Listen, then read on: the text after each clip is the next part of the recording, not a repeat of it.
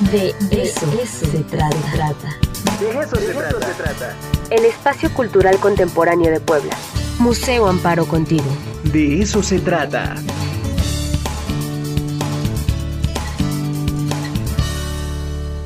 Pues ya está con nosotros nuestra queridísima Silvia Rodríguez Molina, coordinadora de comunicación del Museo Amparo. Hola Silvia, ¿cómo estás? Hola Ricardo, buenos días. Hola Ara, qué gusto verlos y qué gusto estar como todos los viernes con ustedes en De eso se trata.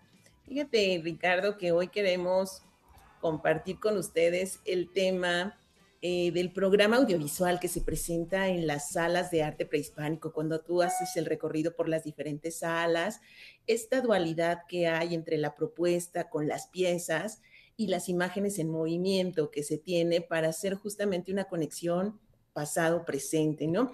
Hoy tenemos a un invitado muy especial porque Rafael Ortega, que es artista visual y que colabora en el Museo Amparo desde 2009, fue quien realizó esta propuesta de instalaciones en las diferentes salas de arte prehispánico.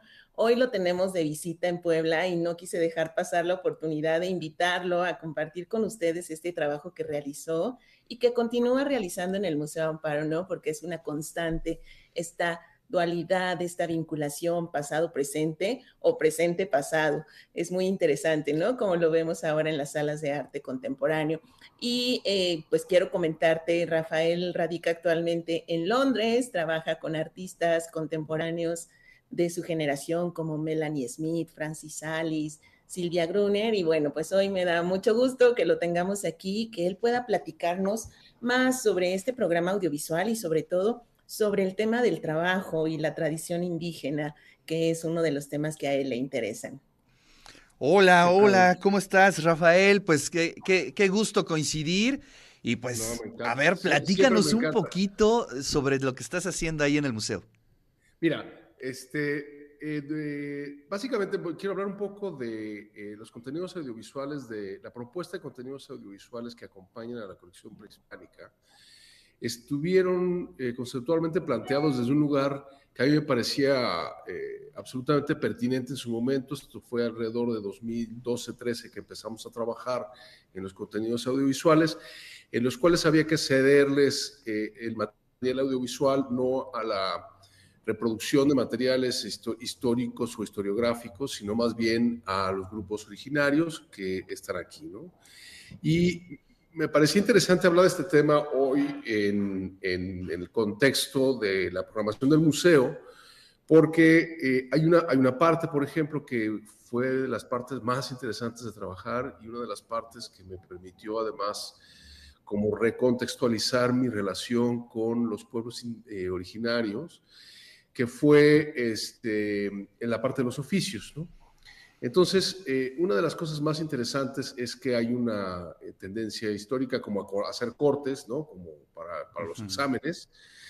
Y, y, entonces, pues hay el periodo prehispánico, luego está el periodo colonial, y luego está este, el periodo independiente, luego la formación de la república, etcétera, etcétera, ¿no? Y, y el este, siglo XX, ¿no? Y en realidad hay en estos, eh, la pérdida, digamos, en, esos, en, esos, en esa línea de continuidad histórica de la construcción de un país, los que se pierden son los pueblos originarios, ¿no? Y, es clarísimo que este, los Comcac, los Virárica, este, los Newsabi, este, en fin, todos siguen estando aquí, nunca se han ido a ningún lado. Y todos ellos tienen oficios y prácticas que son súper interesantes, ¿no? Entonces, que son súper interesantes, que son productivas y que son representaciones de cultura, ¿no? Y ahorita está la exposición de eh, grandes maestros del arte popular de Banamex. Y a mí me parece como muy interesante cómo hay estos puntos de intersecciones, ¿no? Que si tú bajas ahorita y ves, eh, pasan al museo, que además es, esa es la función de un museo, es hacer como relecturas de, de, qué lugar tienes y qué estás haciendo, y ves la colección este, eh, prehispánica y luego subes a ver los tres pisos las tres salas que hay de, este, de, la colección de arte popular. No estoy de acuerdo con el nombre porque en realidad no es popular, es, arte mexicano. Este, eh, eh, es muy interesante ver cómo vas a encontrar inmediatamente ciertas conexiones, ¿no? Y, mi, mi, propuesta y mi invitación al público es que vengan a hacer eso, que eso es lo que uno hace en un museo, es como revisitar materiales, es como revisitar viejos amigos, como revisitar cosas y redescubrir también conexiones de, que te hacen pensar y repensar de qué, qué, lugar ocupas tú y qué lugar ocupan las gentes eh, a tu alrededor en, un proyecto en un proyecto de país, ¿no? Y creo, creo que otro de los motivos que siempre nos ha llamado mucho y que nos ha sido una, una línea clara en el museo es que creemos que a través de la experiencia estética surge el respeto. ¿no? Efectivamente. sí, e, e, el, respeto y, y, darle ese lugar en lo que la aclaración que tú hiciste se me hace muy interesante, no quitarle esa palabra de popular, sino simplemente arte, ¿no?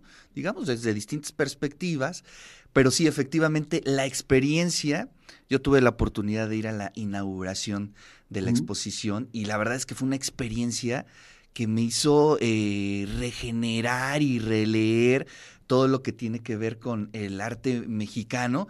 Y sí, efectivamente, esa es una gran oportunidad para darle una revisada, no nada más a, la perspectiva artística, pues a toda nuestra historia, a cuestionarnos qué onda, qué, dónde estamos y quiénes somos. Y eso remueve, y eso es, algo, es una gran pregunta generadora, ¿no? Es una gran pregunta generadora y es una, o sea, yo, o sea, por ejemplo, una de las cosas que a mí siempre me da mucha risa porque se habla de los grandes maestros europeos, ¿no? Y, en el fondo, este, cuando tú lo, lo analizas históricamente, pues no son más que artesanos glorificados, ¿no? O sea, el concepto del artista no surge hasta el siglo XIX, finales del XVIII, principios del XIX. Todo lo anterior, o sea, son gente, o sea, ¿quieres pintar el muro? Ah, vas a pintar el, ¿Quién es el que pinta mejor techos? Pues ese señor que se llama Miguel Ángel, ¿no? Claro. O sea, sí, sí, sí. No es una, es un tipo que, o sea, no hay escuela, no hay universidades, no hay, no hay avales, no hay ferias de arte, no hay críticos, no hay nada. Es el que mejor pinta. Claro. ¿no? Y, y, esa, esa glorificación, digamos, esa aceptación de la, de la estructura social, de la gente que produce esos objetos en la sociedad, genera una estructura cultural, ¿no? Claro. Eh, que se vuelve hegemónica y se vuelve la estructura cultural de Occidente, ¿no? Pero, o sea, yo realmente los invito a que vean este, eh, la exposición eh, vinculada un poco con, con, estas, con esta idea de que este país ha estado aquí siempre, los pueblos originarios han estado aquí siempre, con todas las altos y bajos, y lo que producen es absolutamente extraordinario. Extraordinario. Y es el, eh, la misma relación que guardamos con las lenguas, ¿no? Eh, con las lenguas también originarias, ¿no? Y cuando tenemos ese, eh, esa experiencia de escucharlas, de tratar de entenderlas, también cambia pues nuestra, hasta nuestra idea, nuestro concepto de país, y eso es algo importantísimo. Importantísimo porque, porque hay que entender que las, las, las lenguas, o sea, las lenguas o los, lenguajes o los idiomas, ¿no? O sea, yo, por ejemplo, una cosa que siempre digo, o sea, la gente se sorprende mucho de, los, de las personas que hablan en, eh, alemán y, español, ¿no? Y, ah, es que hablan alemán. Bueno, o sea, si una persona habla ñusabi y habla español, también es bilingüe. Claro, claro, efectivamente. Totalmente bilingüe tiene dos formas, dos cosmogonías, dos formas de entender el mundo. Y en la sala, por ejemplo, en la sala 2 de prehispánico, hay una pieza muy interesante que trabajamos con poetas, poetas de, lenguas originarias, ¿no? Este, con los conceptos de dualidad, de, la interpretación occidental de, lo que es el mundo prehispánico, hombre, mujer, este, honor militar, este, hogar, eh, luna, sol, ¿no? Estas palabras, y pedimos a poetas de lenguas originarias que hicieran interpretaciones, ¿no? Y entonces nosotros decimos, en, términos occidentales, se dice este, ¿no? el honor en el hogar y el honor militar. Son como dos conceptos distintos, ¿no? Y un grupo, no me acuerdo exactamente cuál, traduce honor militar como el que mata, el que tiene derecho a matar, ¿no? Mm. Y cuando tú lo analizas en términos del contexto histórico, por ejemplo, que estamos viviendo el día de hoy en este país, evidentemente tiene una precisión muy particular que no tiene el español, pero esa, es, ese lenguaje sí lo tiene y sí tiene una manera de entender ciertas cosas y por eso, en, por ende, una posición, ¿no? Entonces, una tabla que puede venir, que la pueden ver aquí, donde hay palabras, ¿no? Que, que, este, que se van traduciendo en diferentes, en diferentes lenguas, en diferentes idiomas y que tienen diferentes significados. eso es lo que me parece maravilloso. ¿no? Sí, sí, sí. Oye, fíjate que aquí nos manda un mensajito, un querido radio escucha, don Mario Portillo, que dice, gran experiencia de apreciar y aprender de México en el Museo Amparo. Dice, me agrada la forma de referirse a los poetas prehispánicos de lenguas y pueblos indígenas. Y sí, efectivamente creo que es una gran experiencia y que yo siempre comparto con amigos, con amigas, vayan, vayan al museo, van a ver que será una eh, experiencia que a lo mejor no va a resolver muchas de las dudas, pero sí les va a generar más preguntas y creo que eso es algo fundamental es fundamental y, yo recuerdo, lo Silvia podrá aclararlo en términos este, eh, como de días y demás, pero hay días que el museo es gratis, este, pueden venir y además hay una interseccionalidad entre el arte contemporáneo, el arte virreinal, el arte prehispánico, todo esto se empieza a gustar, y ahora en este caso el arte de, de artistas eh, de grupos originarios mexicanos. Entonces, realmente mucha, hay mucha carne, hay, mucha, este, hay mucha verdura, hay mucha comida, mucho producto del cual puedes empezar a repensar un montón de cosas y que te puede hacer quizás replantearte de una manera interesante, divertida, este, en qué país vives, ¿no? En qué realidad vives, ¿no? Así es, así es.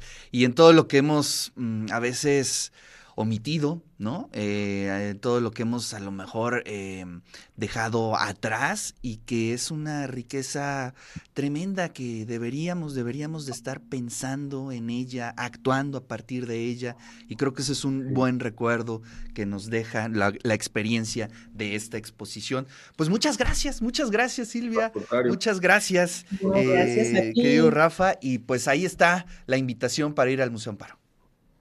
Sí, Ricardo, y recordarles que estamos ofreciendo entrada gratuita todos los días, de miércoles a lunes, de 10 de la mañana a 6 de la tarde. Entonces, los invitamos a que hoy planeen su fin de semana y consideren al museo dentro de este fin de semana de venir a ver las salas de arte prehispánico y, por supuesto, aprovechar para recorrer tanto las salas de arte virreinal como las exposiciones que tenemos de arte contemporáneo.